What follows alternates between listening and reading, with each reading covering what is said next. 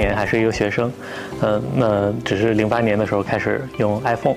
呃，那 iPhone 就体验非常好，在 iPhone 之后又马上又有安卓 release 发布。感觉就是整个智能手机蓬勃的在发展。那当时正好有一个交大的学长说，我们一起创业可以做一个移动手机上面的 APP。嗯，那我就很感兴趣。我说，那我们就可以一起做。啊，我可以写引擎，其他的同事可以写这个上层的 UI，然后我们可以一起打包。做这么一个产品，所以其实创业的一开始就是这么一个很巧合的契机，就是我想去做移动互联网这样这个方向的产品，然后恰好又有了学长一起想要跟我一起去做这个事情，啊，那一拍即合就开始做，呃，所以其实从那个时间开始也没有暑假也没回家，寒假也没回家，逐渐的就把这件事给做起来了，呃，所以其实最早触宝也是一个 to C 的企业，恰好我们选择的这个。产品的方向，我们是做输输入法。那为什么做输入法？其实也是一个移动手机产生的一个新需求。因为很早之前，呃，用 BlackBerry 或者用一些传统的有九个数字为主的这种手机，那这种手机其实大家都是盲打的。嗯，就特别是这个西方人，嗯，打英语呢就是这个 A 按一下，C 按两下，呃，C 按三下，就这样的一种输入体验，它其实不会出错。但是有了智能手机，有了触屏之后，大家第一次发现必须要用触屏开始打字。那尽尽管是英语输入，它其实也会打错，呃，因为你触屏不可能打得快的时候，每一个字母都按在对应的位置，所以我们就需要有预测，有纠错，啊，能能够说让用户他尽量的在。轻微打错的情况下，也能够顺畅的去完成它的输入体验。当时其实做的就是语言模型，就是由市场需求触发了我们去想用什么样的产品方案去解决这个市场需求，进而就是去把这个技术应用到产品去啊完成一个落地。那经济危机的情况下就更融不到钱。最大的困难就是怎么样能够。用非常低的成本的情况下，在非常低资源的情况下去把这件事儿做起来。所以我们其实第一个突破就是，我们就靠不断的创新，可以说是荒地上吧，去开垦我们的一些专利技术和应用创新的能力。呃，所以我们也是在一九年就拿到了 GSMA 颁发的 Innovation Award。呃，这也是应该是中国企业家第一次拿到这样的一个全球移动创新大奖。那从这个拿到这个大奖开始，我们就得到了高通、法国电信这样的一些大企业的关注，也是他们给了我们第一笔天使和种子融资。从那个时间开始，我们就有更多的资金开始去完成我们更多的一些产品和迭代的一些开发计划。呃，那从那个时间开始，我们怎么样能够用自己的想法去把市场部门、产品部门和商业化部门三个部门。能够协作好，能够从市场投放的第一刻开始，我们就要去围绕着增长作为一个主题，每一分钱花到刀刃上，既要完成它的用户体验。同时还要让它的商业化价值变得最大化，这个是中后期最大的一个困难。所以把增长这个问题解决了，其实也是整个企业的一个最关键的要素吧。后面很多问题就变得很顺，嗯，那每花一分钱就会赚回来两分钱、三分钱，增长和营收就会突飞猛进。这也是使得我们可以在一八年在纽交所能够完成一次敲钟的最关键的一个环节。触宝它是 to C 的产品，而且它很多是靠跟手机厂商的合作去完成搭建，所以很多像 LG、HTC，然后包括索尼，还有很多中国的厂商也都在里面。它在全球发货的时候，就会默认带着触宝的输入法，啊，预置在他的手机里边，就有百分之几十的份额，呃，他们在出海的这些手机里边会搭载着触宝的默认输入法。巅峰的时候有六亿左右的活日活跃用户。啊，会用我们的输入法产品，啊，那其他的一些产品可能也是有几千万的日活跃用户，所以加起来就是有大概六七亿的日活跃用户。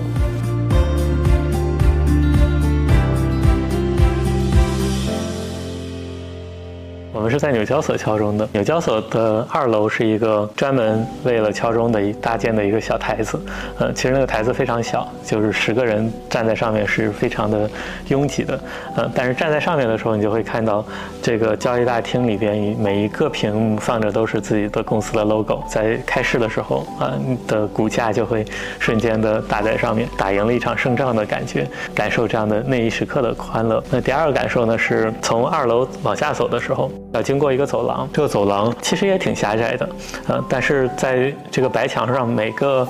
上了这个台子敲钟的人都会。写下自己的名字，然后我就可以看到很多厉害的人的名字写在这个台子上。当然，我们也会拿起笔，把我们的自己的名字写在上面。在写名字的那一刻呢，其实又会觉得自己在这些这么多商业大佬 走过的地方写下了自己的名字，呃，又会显得自己有点微不足道。所以回去了之后，我记得我也是写下了一个朋友圈，我引用了丘吉尔的一句话。这不是结束，甚至不是结束的开始，而是开始的结束。是写给初宝的，也是写给我自己的。十年上市，其实也是一个阶段性的一个结束，后面还有非常漫长的路要继续的往前走。我们远远没有达到一个所谓的人生巅峰或者职业巅峰的这个状态。呃，留给我们要走的路还非常非常长。那我才三十一岁，然后我我也上过了纽交所，敲了一次钟了。那我接下来应该做些什么？那让我离开的其实有一个原因，也是因为。在触宝，我们有五个 co-founder，我年纪是最小的，资历也是最浅的。其实很多公司一号位的决策是跟我并不是直接相关的，那我更多的还是辅助一号位要去做一些我力所能及的工作。我其实一个动机还是说，作为一号位，我还是想挑战一下，如果站在这个角度的时候，我是不是能够承担这样的一些责任和压力？这个也是我觉得我要迫使自己去进一步成长的这样的一个选择。回归到这个触宝为什么能成功的有一个条件。也是整个移动互联网的一个浪潮，某种意义上是站在了风口之上。出来的时候，其实就会想，二零一九年开始这样的一个时间点，下一个十年或者更长的一段时间，浪潮在哪儿？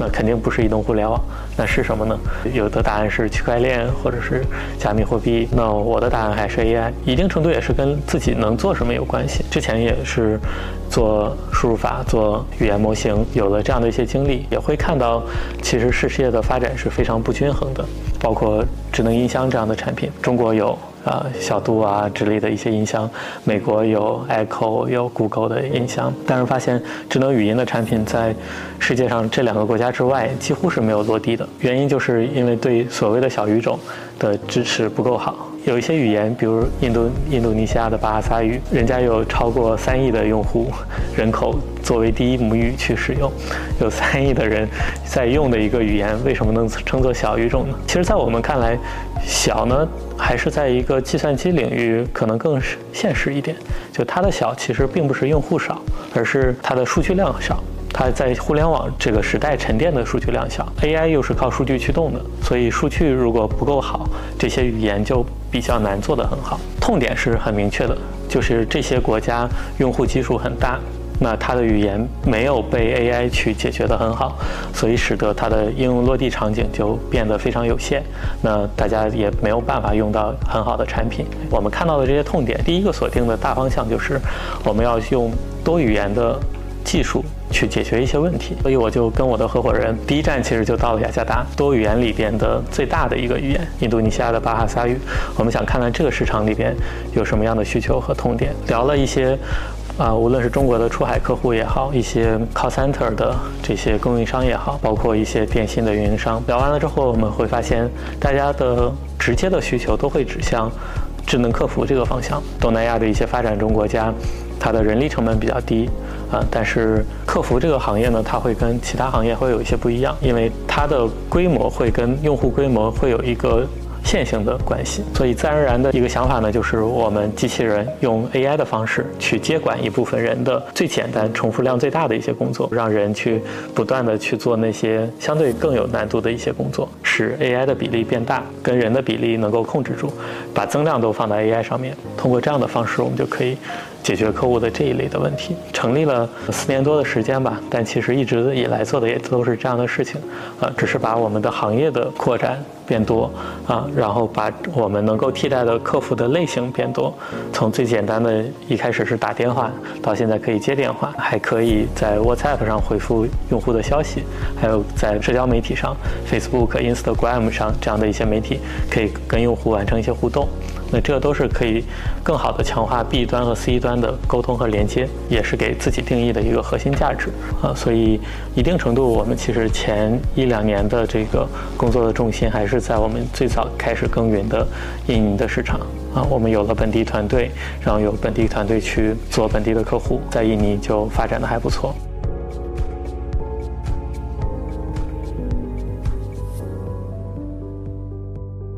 所以，二一年开始，我们就拓展了像菲律宾、像马来啊，包括我们也把总部从上海搬到了新加坡。我们做亚非拉的客户，包括中国的出海客户，其实也有一个很大的特点。我们会发现，我们的客户他也不单是局限在做一个国家的一种状态，呃，因为任何一个国家，即便是印尼，作为最好的东南亚的市场，呃，仍然不够大。呃，这是大家都会普遍面对的一个问题。有一些公司做好了印尼，也会自然想，是不是可以做菲律宾，可以做泰国，可以做越南。所以我们跟着这些公司的步伐，也是把我们的产品带到了这些地区。二零年、二一年这个时间，我们做的另另外一件事情，就是支持这些已经在海外落地的客户在其他的国家的发展。啊，同时也有一些中国的出海客户在全球的一些布局。所以我们也把我们的产品落到了，呃，十几、二十几个国家啊，亚非拉的主要的这些大的经济体，我们基本上都完成了一些覆盖，啊，所以我们的发展策略其实一定程度路也都是走出来的。出海的时候，大家一定会，呃，给自己设定一些命题，比如说怎么去做一个 global 的公司，其实也是在我们二一年的时候给自己的一个要求和一个目标，期望是把自己做成一个。真正的一个 global 公司，然后去用 global 的呃文化去管理这个团队，但是这个目标自然而然也会产生针对性的解法，不管是国内还是海外，我们可能都会用大多数的这种五百强的公司或者 MNC 的公司去尝试管理我们的呃 local 的团队，但这个其实是一个坑。作为创业公司，如果直接就去对标 MNC 公司，就会发现这个公司的战斗力会直线的下降。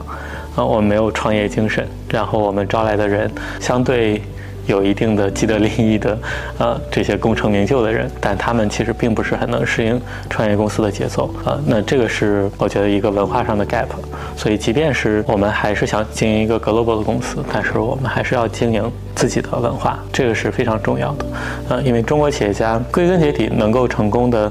几大要素吧，就一个是成本上的优势。啊，无论是工程师这一端的成本的优势，还是从管理效率的这些优势，啊，这个一定是中国公司能够在整个海外能够做好的一个基本，所以我们不可能把这种奋斗精神给丢掉，这是我们踩的第一个坑吧。那第二个坑呢，其实还是在于团队的。搭建其实所谓的 global，另一种解读就是各个国家的 local。如果能把每一个国家都做得非常的 localization，那其实这个公司也是一个很好的 global 公司。每个公司每个 local 的公司怎么能够做到 local，而不是用一种统一的范式去管理？它其实一定要跟这个市场的情况要结合在一起。所以，我们也会踩一个坑，就是比如说某一个市场可能主要的玩家都是中国的出海客户，但是我们招了一个。外国人去管理这个团队，啊，那这个时候会发现，其实中国出海客户，毕竟很多人可能英语也不太好，那他跟一个老外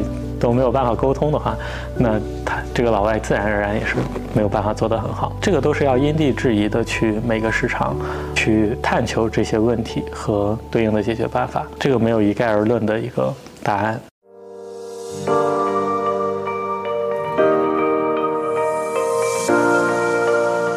我可能更多的还是站在自己的公司所处在的赛道的角度去看这个问题。其实 AI 它远远不是今天这个大模型驱动出来的，嗯，它在当年模型还没有那么大的时候，我们就已经可以用 AI 去做一些小模型去解决问题。今天的大模型一定程度改变了我们做事情的架构，我们会引入了大模型进来。但是大模型就是像一头大象一样，你需要给它装一个架子，然后这个架子要非常的健壮，还要能够刚好能覆盖这个大象的身体，然后再拉一个更大的一个马车，那这个才能发挥大象的一个最好的生产力。呃，所以这个跟我们的现在做的事儿也是一样。那 ChatGPT 也好，一些大模型也好，它们就是大象一样，但大象很笨重，但它的效能很好。但它直接去做一些事儿的时候，它会发现。非常不灵活，我们其实要给它去做一揽子各种各样的一些工具，去使得这个大象能够所谓的跳舞，或或者说它能够更好的去结合到实践里边。所以大模型有它的局限性。现在其实广泛的认为就是它会有幻觉，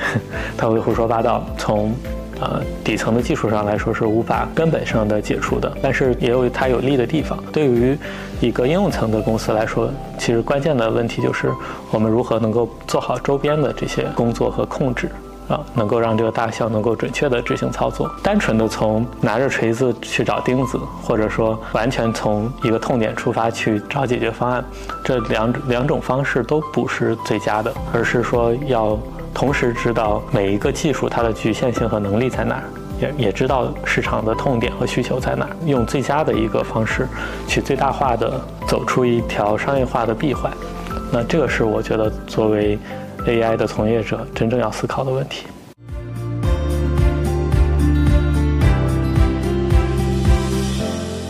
我觉得可能还不够成功，我们还是远远的在路上的一个状态。但是从找人、找钱、找方向这件事儿，我觉得可能做的最好的还是找钱吧。因为一开始融资一度其实是让我们非常艰难的过程，但是在那个艰难的过程，还是完成了一轮融资。到了二一年，其实后面又完成了两轮融资。在我们完全不缺钱的情况下，我刚刚 A 轮拿到钱不到两个月的时间，我就启动了 B 轮，投资人都非常的惊讶。说你拿了我们的钱，你不得先花一段时间，你再去启启动下一轮吗？然后我也没办法解释太多，我就觉得说，我认为我们可以用一个更好的估值，可以才拿到一笔钱。虽然投资人很很惊讶吧，但是我还是这么做了。然后结果也很好，业务本身也在增长，但是我们拿到了一个比增长更快的一个估值的提升，去拿到了一笔五千万美金的融资。后来就二二年。这个大家都知道，这个资本市场很多都变得非常的冷，而且科技股的融资会变得非常的难。但是我们很庆幸，庆幸就是我们在泡沫破灭之前，嗯，储备了一个非常大的一个弹药。这个是使得我们在整个二二年，包括二三年，还可以比较健康的发展的。一件最重要的事情，也是我最庆幸的事儿，啊，那这个也是我觉得为什么我要读 NUS 的 一个原因吧。往前看，每个选择好像做的都还可以，呃，但是回过头来看，它又不是一个非常的理性，或者说它的论证非常的严谨的一个选择，就会给我一种感觉，就是我是一种凭感觉去做选择的状态，而不是那么理性和那么对整体有。特别宏观有特别深的把握，啊，所以我就更想说，把我的整个的理论基础能够建立得更牢靠一些。那在今后的选择里边，我希望自己仍然是有一个比较高的选择的准确率，从自己出发，能够对大师有一个更好的判断，啊，从这些角度能够做出更正确的选择。找方向会是我排在第二位的，这是一个很非共识的一件事情。因为很多热门的方向，它可能会形成为一种共识。那我可能会从一些市场上实际的痛点出发，呃，然后去想自己有哪些武器、哪哪些锤子可以去解决这些问题。但是从这个角度出发，就会怎么样能够一步一步走到一个更大的市场，会要去解决这样的问题。这也是一件非常有趣的路。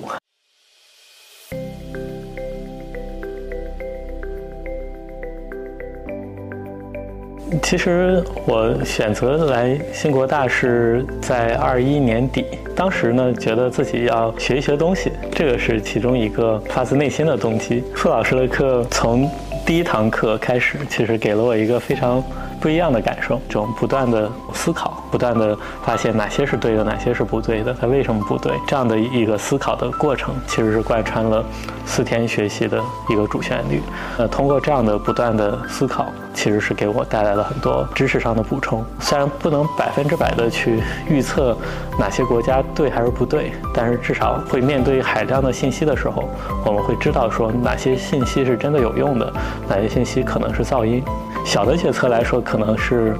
其实是至关重要的。我觉得也是达到了我听听傅老师上课来读 NUS 的最初衷的这样的一个过程。确实也是可以从宏观的角度，可以很确信的看到这些理论上的一些支持。我们现实中看到的数据的变化，有了一些佐证之后，在做决策的时候变得更笃定。